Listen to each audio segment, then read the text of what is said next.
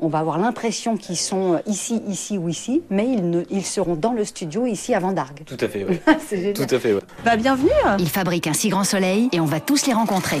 Direction Vendargue. Enchantée Merci. On est super content d'être là. Venez, je vous ai- Allez, on y va. Merci beaucoup. Épisode 18. Les effets spéciaux. Soyons francs, je ne m'attendais pas du tout à rencontrer un responsable des effets spéciaux à Vendargue. Et pourtant, la série est pionnière de leur utilisation et ce depuis le début. France Télé a même racheté la société Les Tontons Truqueurs qui s'est focalisée depuis trois ans sur le feuilleton. Le directeur des Tontons, Pierre-Marie Boyer, nous explique le système qu'ils ont mis en place et son évolution permanente. Parce qu'au début, on était vraiment sur des choses assez simples, avec euh, des choses derrière les fenêtres. Derrière les fenêtres, c'est-à-dire que le personnage, il est là dans son décor, dans son vrai décor, ça. et il regarde par la fenêtre, et là, on met une chèvre. Exactement. Oui, on est Voilà. dans une Enfin, on met un environnement Oui. avec, euh, Oui, en effet, voilà, une chèvre, euh, enfin, ce qu'on veut. Mais il y avait des zèbres, euh, on avait, pour le zoo. Sur la avait- plage de Palavas, j'en ai pas vu beaucoup des zèbres. Sur la plage de Palavas, on a fait la plage de Palavas, on a fait, voilà, mais donc au début, vraiment derrière les fenêtres. Donc quelque chose qui n'a pas de, de- de lien vraiment entre le réel et le virtuel. Et puis, petit à petit, on a fait des extensions de décors numériques. Donc là, par exemple, comme à l'hôpital, euh, où donc on construit la moitié du couloir. Et en fait, la suite du couloir est entièrement virtuelle. Donc là, ça devient un peu plus complexe dans la mesure où vraiment on va coller un élément réel à un élément virtuel. Ça, c'est la deuxième évolution. Et la troisième évolution, c'est maintenant nos nouveaux décors.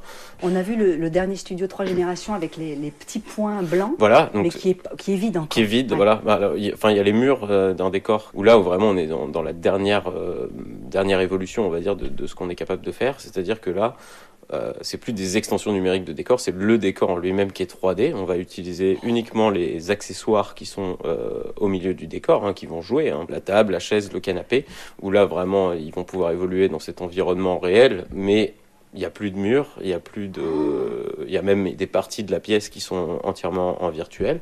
Ça va nous permettre d'économiser un peu sur la déco, ça va nous permettre De multiplier les décors, si et de voulez. multiplier les décors et, et les rotations de décors. C'est ça qui est, qui est, qui est important. Hein. C'est c'est cette capacité vraiment à pouvoir proposer de nombreux décors rapidement en tournant. Et donc là, voilà, on est, on est à cette dernière évolution aujourd'hui avec euh, aujourd'hui déjà trois décors qui sont entièrement, euh, enfin pas entièrement, parce que encore une fois, il y a, il y a quand même une somme de- de- d'accessoires réels pour que les acteurs puissent euh, interagir avec.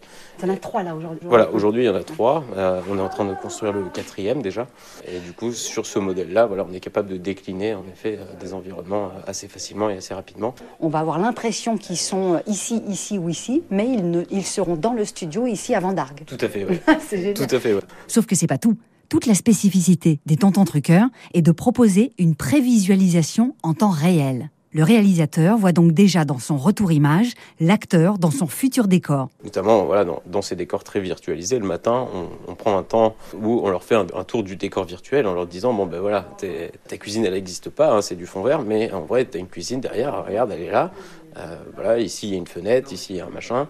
Et Quel exercice ça doit être pour eux Alors qu'on est dans l'imaginaire de, de, et- de Et si on jouait pour les comédiens, c'est ça ramène à l'enfance. euh, Exactement, ouais, on est, on est quand même dans, dans, dans ce truc-là. Après, on essaye quand même aussi de travailler avec les équipes d'éco, notamment, pour qu'ils retrouvent un semblant de, euh, de réel. de réel, ouais, Oui, c'est ça.